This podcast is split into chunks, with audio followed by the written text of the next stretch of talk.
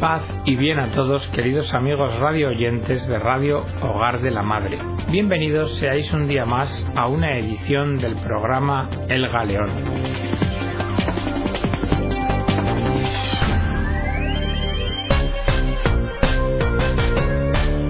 Que en la de hoy va a tratar el tema de la corrupción.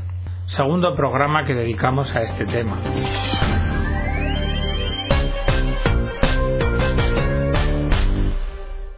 Lo comenzamos con el periódico El País en su edición de 6 de junio de 2009. Dice, los expertos consideran España un país relativamente corrupto. La calidad de la democracia española ha bajado en un año del 6,2 de nota al 6 sobre un total de 10.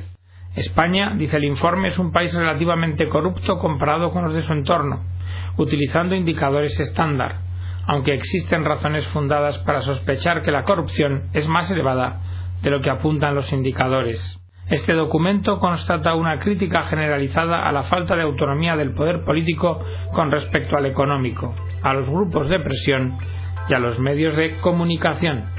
También incide en el problema de corrupción muy serio, sobre todo en los gobiernos locales. Como causas, los expertos indican elevada concentración de poderes políticos en manos de un mismo partido, acumulación también de poder en el alcalde correspondiente y el tamaño de los municipios, lo que facilita la consolidación de redes clienterales y de corrupción.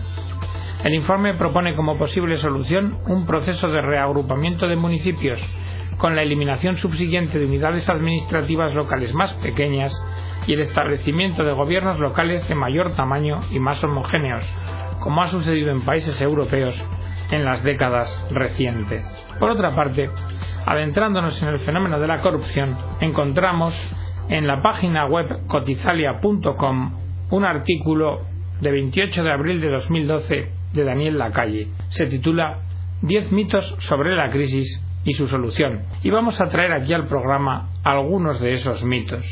Primer mito, no se puede recortar más.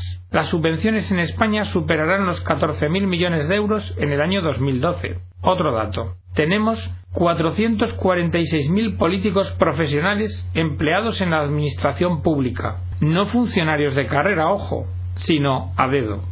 300.000 más que en un país mayor como es Alemania. Eso supone dice el autor, asumiendo un salario completo, incluida seguridad social e impuestos y otras cargas, de 4.000 euros cada uno en 14 pagas, una suma de casi 25.000 millones de euros anuales y pagados por usted, por el contribuyente. Defendamos lo público, pero lo público de verdad. Por supuesto que ya hemos hablado en varias ocasiones de las comunidades autónomas y su presupuesto de 400.000 millones de euros anuales y yo me pregunto, ¿no se pueden reducir esas tres partidas y a esos políticos pagarles la mitad de su sueldo en bonos del Estado, que dicen que dan una rentabilidad estupenda de casi el 6%? ¿Tiene el Estado y sus administraciones que acaparar el 55% de la economía? Otro mito, que no tenemos un problema de deuda pública, sino privada. ¿Sabían ustedes que casi un 19% de la deuda neta del IBEX 35, exceptuando las entidades financieras, son facturas impagadas o devengos retrasados de la Administración. Y luego está el concepto de privado. Asumir que las empresas fantasma creadas por la Administración regional correspondiente son privadas o que la deuda de las cajas de ahorro, públicas todas, es privada, resulta irrisorio. Debiéramos recordar que la deuda pública la pagamos todos en impuestos de rentas decrecientes, empobreciéndonos, y la deuda privada, por el contrario, se puede reducir con ampliaciones de capital y desinversiones.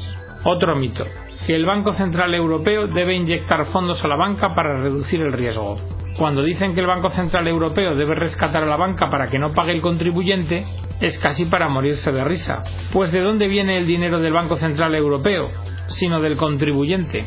Otro mito. Hay que bajar los salarios. Cuando es el Estado el que se lleva el 51,4% del coste laboral de un trabajador sobre una nómina de 2.750 euros al mes, el empleador paga el doble por un trabajador de lo que éste percibe por su trabajo. Se crea pobreza, porque cada vez que se bajan los costes laborales se reduce el monto neto que percibe el asalariado, pero no el porcentaje del Estado. Otro mito. Que hay que aumentar los impuestos. La presión fiscal en España es del 39,9% de los costes laborales frente al 35% de la OCDE. Los impuestos indirectos son también de los más altos. Otro mito. El sistema bancario privado ahoga al Estado. ¿O es al revés? La banca es pública en su mayoría y la privada está íntimamente vinculada al Estado. Nos olvidamos que nuestro sistema financiero es el más regulado gracias al Banco de España y es en un 67% público, gracias a las cajas de ahorro también gestionadas por todos los partidos y los sindicatos. Y tras cuatro años de crisis inmobiliaria evidente y reconocida, solo se ha provisionado un 22% de su exposición al ladrillo y menos de un 50% de su exposición al suelo. El problema del sistema bancario no es que no quiera dar crédito, es sencillamente que no puede. Monseñor Fernando Sebastián, el anterior obispo de Pamplona, nos recordaba en una homilía publicada en Alfa y Omega que el hombre sin Dios queda reducido a ser mercancía.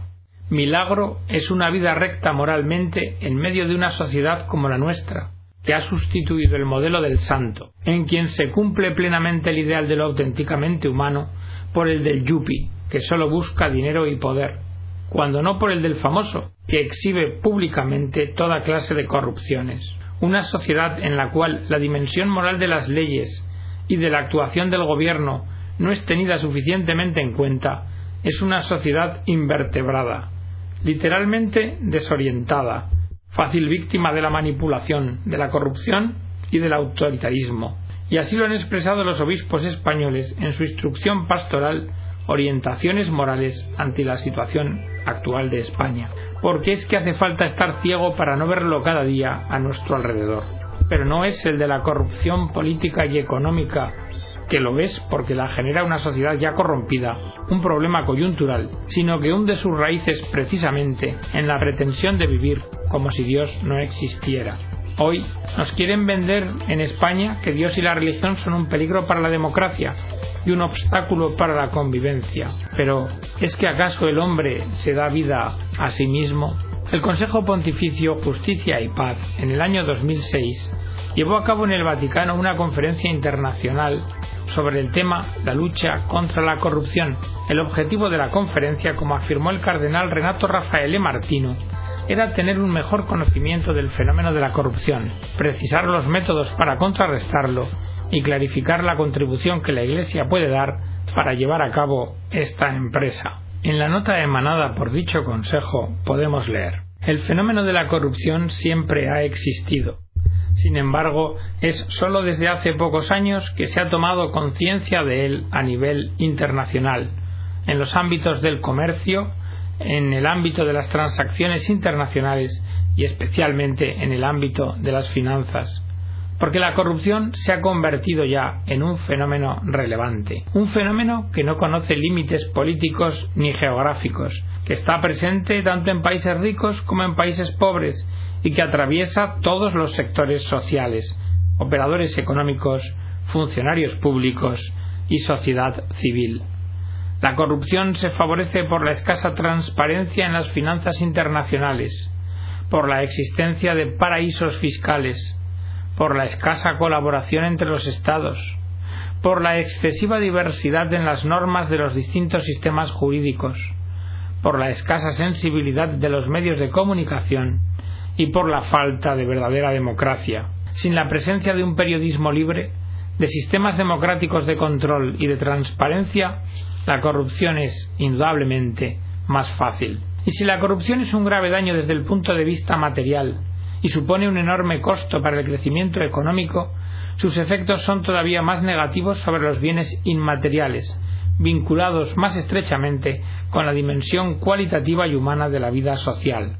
La corrupción política, como enseña el compendio de la doctrina social de la Iglesia Católica, compromete el correcto funcionamiento del Estado, influye negativamente en la relación entre gobernantes y gobernados, introduce una creciente desconfianza respecto de las instituciones públicas, provoca un progresivo menosprecio de los ciudadanos por la política y por sus representantes, y por tanto debilita las instituciones. Y es que no se trata solo de un proceso que debilita el sistema económico, sino que también impide la promoción de la persona y hace que las sociedades sean menos justas y abiertas. La Iglesia considera la corrupción como un hecho muy grave de deformación del sistema político, porque distorsiona de raíz el papel de las instituciones representativas, impide la realización del bien común de todos los ciudadanos y determina, en definitiva, subdesarrollo y pobreza. La corrupción priva a los pueblos de un bien común fundamental, el de la legalidad, el respeto de las reglas, el funcionamiento correcto de las instituciones económicas y políticas, la transparencia. Y es que la legalidad en sí misma es un verdadero bien común con destino universal y una de las claves para el desarrollo de los pueblos. Predispone el marco de confianza en el que se circunscribe la actividad económica. Todos los pueblos tienen derecho a la legalidad. En la Centesimus Annus, la doctrina social de la Iglesia Católica propone el concepto de ecología humana para orientar la lucha contra la corrupción. Los comportamientos corruptos pueden ser comprendidos adecuadamente solo si son vistos como el fruto de laceraciones en la ecología humana, si la familia no es capaz de cumplir con su tarea educativa, si las leyes son contrarias al auténtico bien del hombre, como por ejemplo aquellas que se dictan contra la vida y que deseducan a los ciudadanos sobre el bien, si la justicia procede con lentitud excesiva, si la moralidad de base se debilita por las transgresiones toleradas, si se degradan las condiciones de vida, si la escuela no acoge y emancipa, entonces no es posible garantizar la ecología humana. Y es que la corrupción implica un conjunto de relaciones de complicidad, oscurecimiento de las conciencias, extorsiones y amenazas, y de pactos no escritos y de connivencias. La doctrina social de la Iglesia Católica propone como guías para el comportamiento personal y colectivo principios fundamentales, como la dignidad de la persona humana, el logro del bien común, la solidaridad, la subsidiariedad, la opción preferencial por los pobres y el destino universal de los bienes. Pero la corrupción combate radicalmente todos esos principios, porque instrumentaliza a la persona humana y la utiliza con desprecio para conseguir intereses egoístas. La corrupción impide la consecución del bien común, le opone criterios individualistas de cinismo egoísta y de intereses ilícitos de parte, produce injusticia y pobreza, no respeta los diversos roles sociales e institucionales, sino que más bien los corrompe, porque impide, en fin, que los recursos destinados a los pobres les lleguen correctamente, y es que la corrupción se opone a la legalidad. De aquí deriva la gravedad de este fenómeno y el juicio fuertemente negativo que la Iglesia expresa de él. Y a combatirla se orienta toda la doctrina social y el trabajo de cuantos se inspiran en ella. La lucha contra la corrupción requiere que aumenten tanto la convicción a través del consenso dado a las evidencias morales como la conciencia de que con esta lucha se obtienen importantes ventajas sociales. Y esta es la enseñanza que encontramos en la Centesimus Annus. El hombre tiende hacia el bien, pero es también capaz del mal. Puede trascender su interés inmediato y sin embargo permanece vinculado a él. El orden social será tanto más sólido cuanto más tenga en cuenta este hecho y no oponga el interés individual al de la sociedad en su conjunto sino que busque más bien los modos de su fructuosa coordinación. Se trata de un criterio realista bastante eficaz. Debemos apostar por los rasgos virtuosos del hombre, pero también incentivarlos. El rechazo de la corrupción es un bien, pero también una ventaja. El abandono de las prácticas corruptas genera desarrollo y bienestar.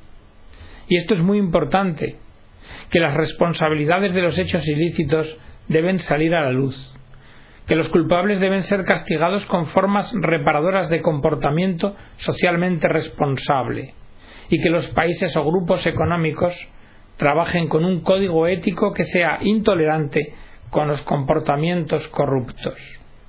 También la lucha contra la corrupción en el ámbito internacional requiere que se actúe para aumentar la transparencia de las transacciones económicas y financieras porque en la actualidad resulta muy fácil ocultar fondos que provienen de la corrupción y de los gobiernos corruptos.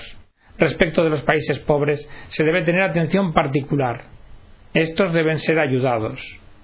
La corrupción en los países en vías de desarrollo muchas veces es causada por compañías occidentales o incluso por organismos estatales o internacionales.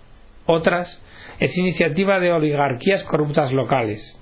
Solo con una postura coherente y disciplinada de los países ricos será posible ayudar a estos países. Pero frente a la corrupción es posible luchar, como hizo Shabbat Bati, el ministro de las minorías del gobierno de Pakistán un católico que fue asesinado un 2 de marzo por ser contrario a las condenas a pena de muerte por acusación de blasfemias contra el Islam. Vamos a leer su testamento espiritual. Me han propuesto altos cargos de gobierno y se me ha pedido que abandone mi batalla, pero yo siempre lo he rechazado, incluso poniendo en peligro mi vida. Mi respuesta siempre ha sido la misma.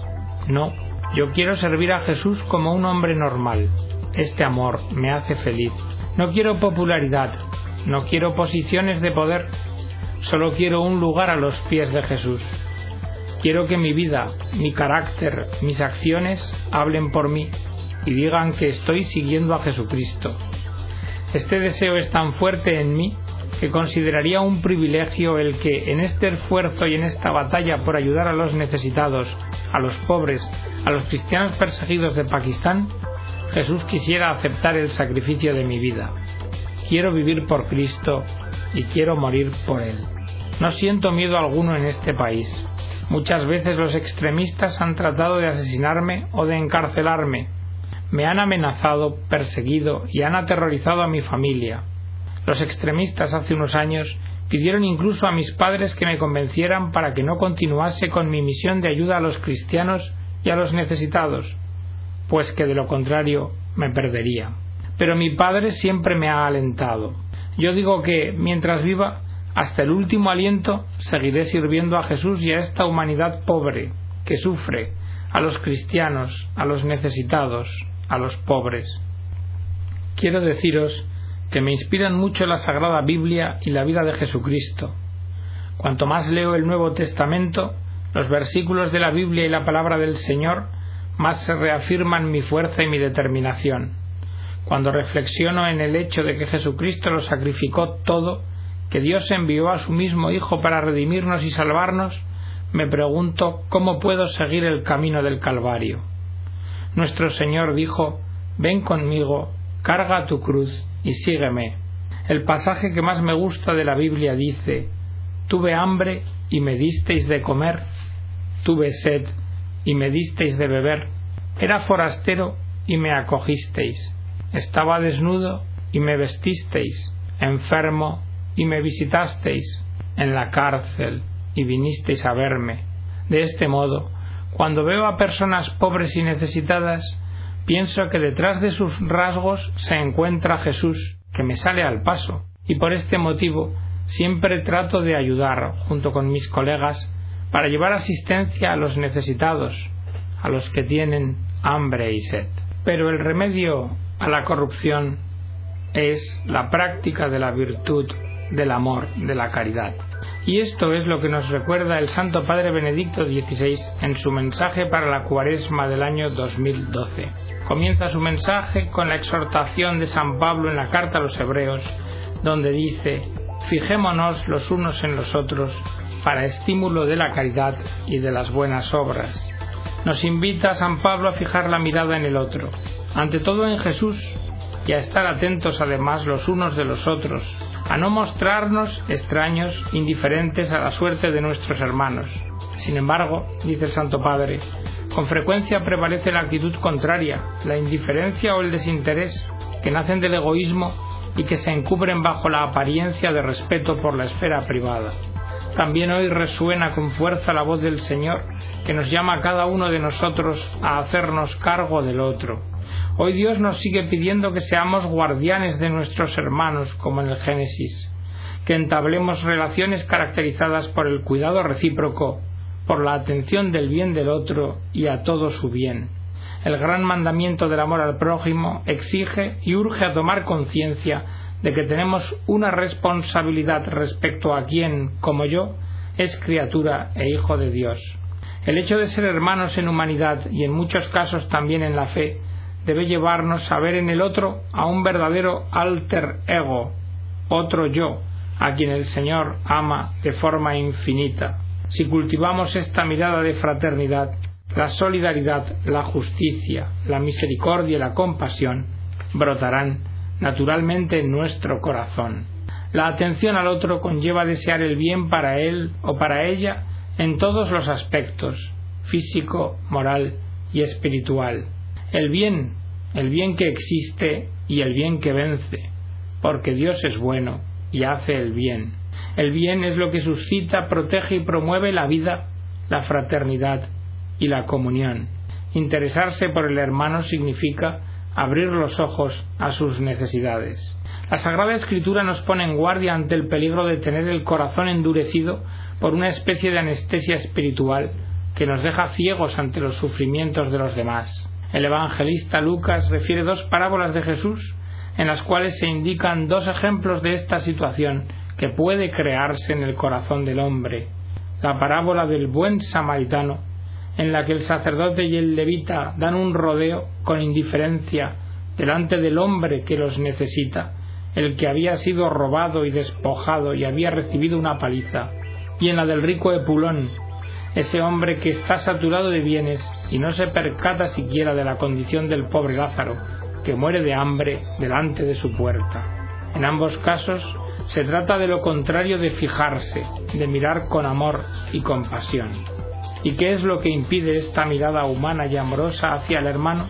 Con frecuencia la riqueza material y la saciedad, pero también anteponer los propios intereses y preocupaciones a todo lo demás. Nunca debemos ser incapaces de tener misericordia para con quien sufre. Nuestras cosas y nuestros problemas nunca deben absorber nuestro corazón hasta el punto de hacernos sordos al grito del pobre. Es importante recuperar la dimensión de la caridad, de que frente al mal no hay que callar.